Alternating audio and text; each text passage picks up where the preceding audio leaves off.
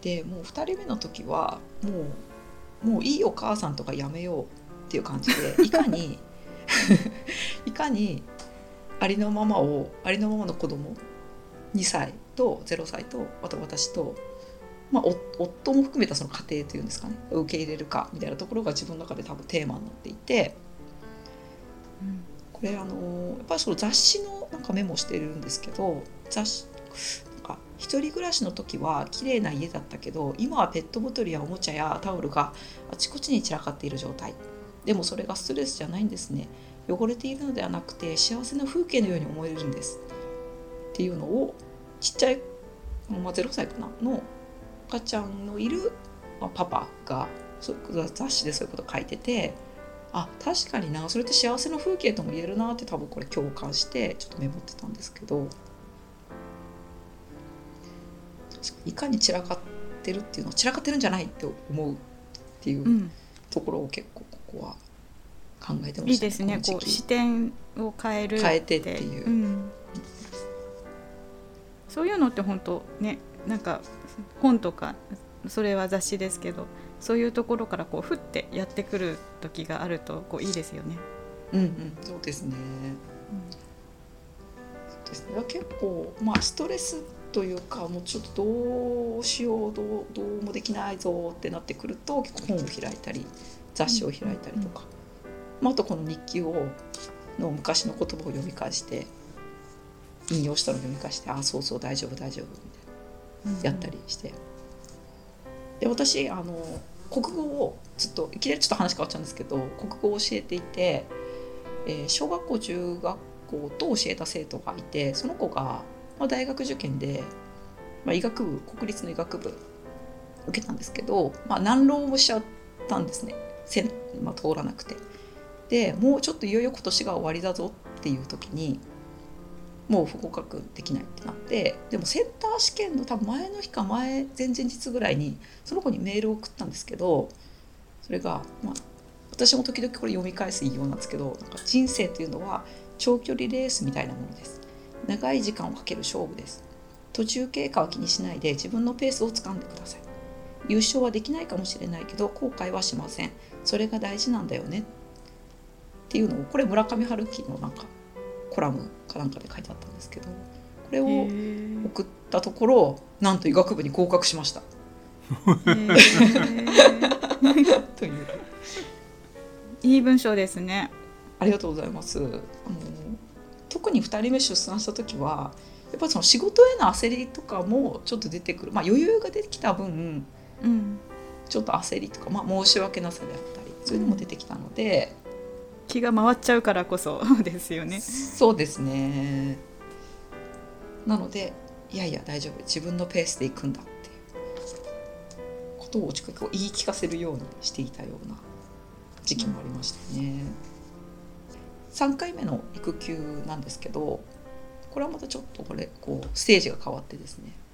これは家族5人をチームとしてこのチームでどううまくやっていくかっていうこれまでは私と子供2人プラス夫みたいな感じだったんですけどそれがあの3回目の育休だと5人チームでうまくどう回すかみたいになってきて、まあ、1人目一番上の子がもうあの年長さん小学校1年生になってきてるので、まあ、結構戦力になるので、まあ、いろいろお手伝いとかもしてもらったりとか。ですね。うん、あと仕事してる時にこう赤ちゃんが泣いたりすると2人目の時は結構そこに気を取られちゃったりしてなかなか進められないってったんですけど3人目になると、まあ、あんまり気にせずに進められたり大丈夫大丈夫と思えたり、うん、あとは一番上の、まあ、小学1年生が0歳をちょっと見ててくれたりとかっていうことも出てきたのでっていうな感じで結構変わってきましたね。すごいなんか一回一回こうステップアップ新しいステージに上がってるみたいな感じがしますね。そうですねなんか思い返すとなんかこう一回ごとに結構やっぱテーマがあってそれをなんか解決していったり整理したりとかしながら進んできたんだなっていうのが改めて分かりますね。うん、うんうん。1回目と2回目のこの職場に復帰した時の感じは何か違いありました？1回目と2回目ですか？はい。うん。1回目の復帰した時はその出産前にやってた仕事と1人目を出産してその後の復帰で全然まあ仕事の内容が結構変わったんですね。なので、うんうんまずその仕事自体に慣れるっていうことが結構大きいあのテーマというかだったんですけど、え1回目の出産と2回目の出産の時にの後での仕事っていうのはそのまあ結構延長上にあるというかそこはひ一続きだったので、その仕事を復帰するにことでの不安感みたいなことはあのほとんどなかったですね。うん。スムーズに。そうですね。復職できた感じ。ああとこのしたどうだろう。み共感？これはしていただけるのか？社内うちの会社の中だけかもしれないですけどあの1年間とかパソコンは仕事をしないと復帰した時にメールの送送り方すら忘れてしまうっていうのがあって。あれお疲れ様ですから始めるんだよねみたいな。確かにそういう文化ありますよね。そうですね。であれ？うん。お疲れ様です。大福ですとか言うんだっけ？みたいな。言わなくていいんだっけ？みたいへえながあそこから迷う。そうですねでなんか誰かにあの電話をして「で誰々さんいますか?」ああの事務所に電話して「誰々さんいますか?」ってつなぐをつないでもらおうとすると「あもう移動になりましたよ。しかも半年前です」みたいな。のがやっぱりあって。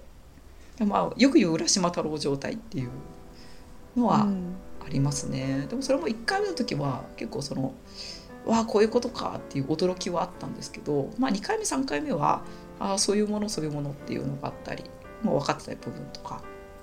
あと2回目3回目は、まあ、育休ワークで、まあ、育休中も少し仕事をしたのがあったのでその辺のこう復帰してからのギャップみたいなものはあんまり感じずにいましたね。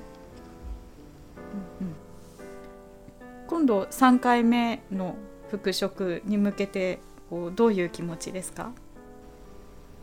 うーん。なんかまあ嘘っぽいかもしれないですけどなんかやってやるぞみたいな。お。感じはありますね。なんか。な何をやるんだっていう感じですけど。でも気持ちだけはある人。いいですね。でもこの先ね現場も好きだから現場に復帰する可能性だってねあるわけだからね。あうん。あ教える仕事はやっぱりいいですね。好きですしやりたいですねオンラインだったら、ね、なおさらできる可能性はありますよねそうですねやはりオンラインでの方が、まあ、夜の時間とかっていうのは参加しやすいですね。うんうんそうそういう意味ではこのオンライン化っていうのは結構働く女性子育てをしながら働く人にとってはこう歓迎してできる歓迎して良いことでしょうね。そうなんですよね、うん。こう場所とか時間とかこう制限がなくなるから働く人にとっても結構うん。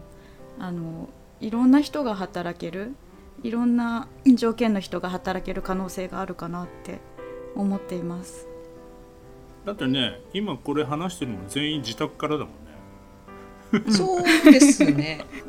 だってちょっと前というか半年前考えられなかったじゃないですかそうですね。まあオンラインミーティングであったりとかっていうのはやっていましたがここまでオンラインミーティングのみでいろんなことが決めたり意思疎通でき取れたりとかうんっていうのが本当に可能なんだっていうのが、うん、旦那さんも確か育休取られましたよね。取りました。1ヶ月くらいなんですけれども。どうでした？あーやっぱ助かりましたねなのでまあ本当状況が許すならもう日本中とかも世界中の男性が育休を取る方がいいのではないかと個人的には思ってますね。例えばどどんなところですか？あー助かったのは助かったのはまあ言っても子供たちは3人とも私が世界で一番大好きなんで私のところにバーって来ちゃうんですよ。でじゃあ人気のないお父さんが何するかって言ったら お父さんはとりあえずとにかく洗濯物を干して取り込んで畳んで夕ご飯の準備を整えてでも私が作るご飯が子供たちは世界でやっぱ一番大好きなんで 調理をするのは私なんですけど準備を整えてっていう。でお風呂。お風呂はでもお父さんでもまあいいかみたいな感じなんでお父さんが入ったりお父さん超裏方。そうそう裏方です。よもうはお母さんが笑顔になることを考えて行動し続ける人みたいな。素晴らしい。役割でしたね。あまりヒーローにはなれないけど。公園行ったりしたらヒーローになれるんじゃない？あそうあそうですね。あでもそれ本当そうで、うん。あの公園に子供3人とあの夫と行くともう他の子たちも巻き込んでみんなであの鬼ごっこやったりかくれんぼやったりとかっていうのはもうすぐ始まりますね、うん、公園では大人気ですね。確かにお父さん。公園ではね。はい、人多分家に帰れば。裏方テストロ裏方。行ってきますって言っても顔も見ない時ありますからね子供たちが「いや顔は見ようよ」って。顔見ていってらっしゃいよよ。現実だなそれ。そうですねもう私が行ってきますって言おうものなら「えちょっとどこ行くの？何時に帰ってくるの?」っていうのが始まっちゃうんですけど お父さんはもう別に「あっそう」みたいな感じですね。まあ、長男が5歳か6歳ぐらいなんですけどなんか長男が作ってたおもなんかブロックで作ったこの多分車かなんかを私が誤って壊してしまってでもすまあすごく怒るわけですよ。なんでこれ壊したの？でえ「ごめんね」って言ってわざとじゃないんだけどちょっと間違ってぶつかっちゃったからあの壊しちゃってごめんねって言うんですけどいやもうそんな許せない。もう本当にちょっと本当怒ってるから僕は「えごめんね」って言うんですけどいやそういうことじゃないよ。僕が言ってほしいのはそういう言葉じゃないから。ちょっと考えて自分の頭で考えて。あの私が多分自分の頭で考えることが大切だよっていうのを多分真似してるんだろうですけど自分の頭で考えて何て言えばいいのか自分の頭で考えれば絶対わかるからお母さんだったらわかるから考えて。えなんだろう。長男が言われて嬉しい言葉なんだろう。もしかしてお母さん誰々君のこと大好き。そうだよ。それが聞きたかったんだよ僕は 分かった。自分の頭で考えることが大切なんだよ。分かった。っていうのがありました。そんなに大好きって言ってほしいんだ。ごめんなさいよりも。っていう。かわいい、ね。であと次男なんですけどちょっと次男のエピソードもちょっと一つご紹介したいのがありましてあの先にもちょっと出てきたんですけど「うんこちんこおけつ」大好きな、まあ、次男なんですけど、まあ、あとオリジナルソングを結構披露してくれるんですけど、まあ、歌を歌い始めて、まあ、大好きなお母さん大好きなお父さん大好きななんだろう3番目？じゃあ長男かな？いや三男かな？と思ったら「大好きなうんち」で終わりました歌は。うんちかよーっていう 世界で 3, 3番目に好きならうんちなのか？ーっていううんちと並んだお父さんお母さんうわーですよね。いやでもねよかったねお父さんが3番目じゃなくてねあーそうですよね。うんちをしたってこんなことを怒っていいのかって感じですよね。うんちより負けたらお父さんもショックで立ち直れないと思うよそうですよね。よかった。あ、そうですね。そういう意味では本当良かったですね。よかったよ二番目に。二番目にも今までよかったねお母さん大好きだよねまあ中学生高校生ぐらいになったらあまり言わなくなっちゃうよねそうなんですよ。ちょっとうんそれを私長男にも言ってて、ちょっといつまでこうやって手をつないでくれるのかなっていう話をしたら、12はちょっと無理だから。もう言ってんだ10ぐらい？言ってました。すごい冷静。見通しま 見通してましたよ。さすがですね。何ですかその見通し力は。なななんでその見通し力を何かをでも参考にして言ってるんだと思うんですけど、うん。なんかテレビとかで見たんですかね。ね普通なんか先見えないですよね。ずっとつなぐよとか言っちゃいますよね。あそうそうそう。あでも本当半年ぐらい前まではそんな感じだったんですよ、うん。ずっとお母さんと一緒に暮らすからとかうん。ずっとお母さんと一緒に寝てるからとか言ってたんですけど急になんかこのいちょっと前ですね。何週間か前に。へ言い始めて。え1年生でなんかちょっと早い気がする。ですか子供同士の影響とかもあったりするんだよね、ああうん、お母さんとまだ手つないでんのお前とかさ、うんうんうんあの友達同士でさ「俺つないでないもん」みたいなのみたいなそうですね。ねあるよ。なるほ確かに小学校入って学童行き始めてこう大きいお兄ちゃんとかと接するようになったりとかで影響もあるのかもしれないですね。そうですね。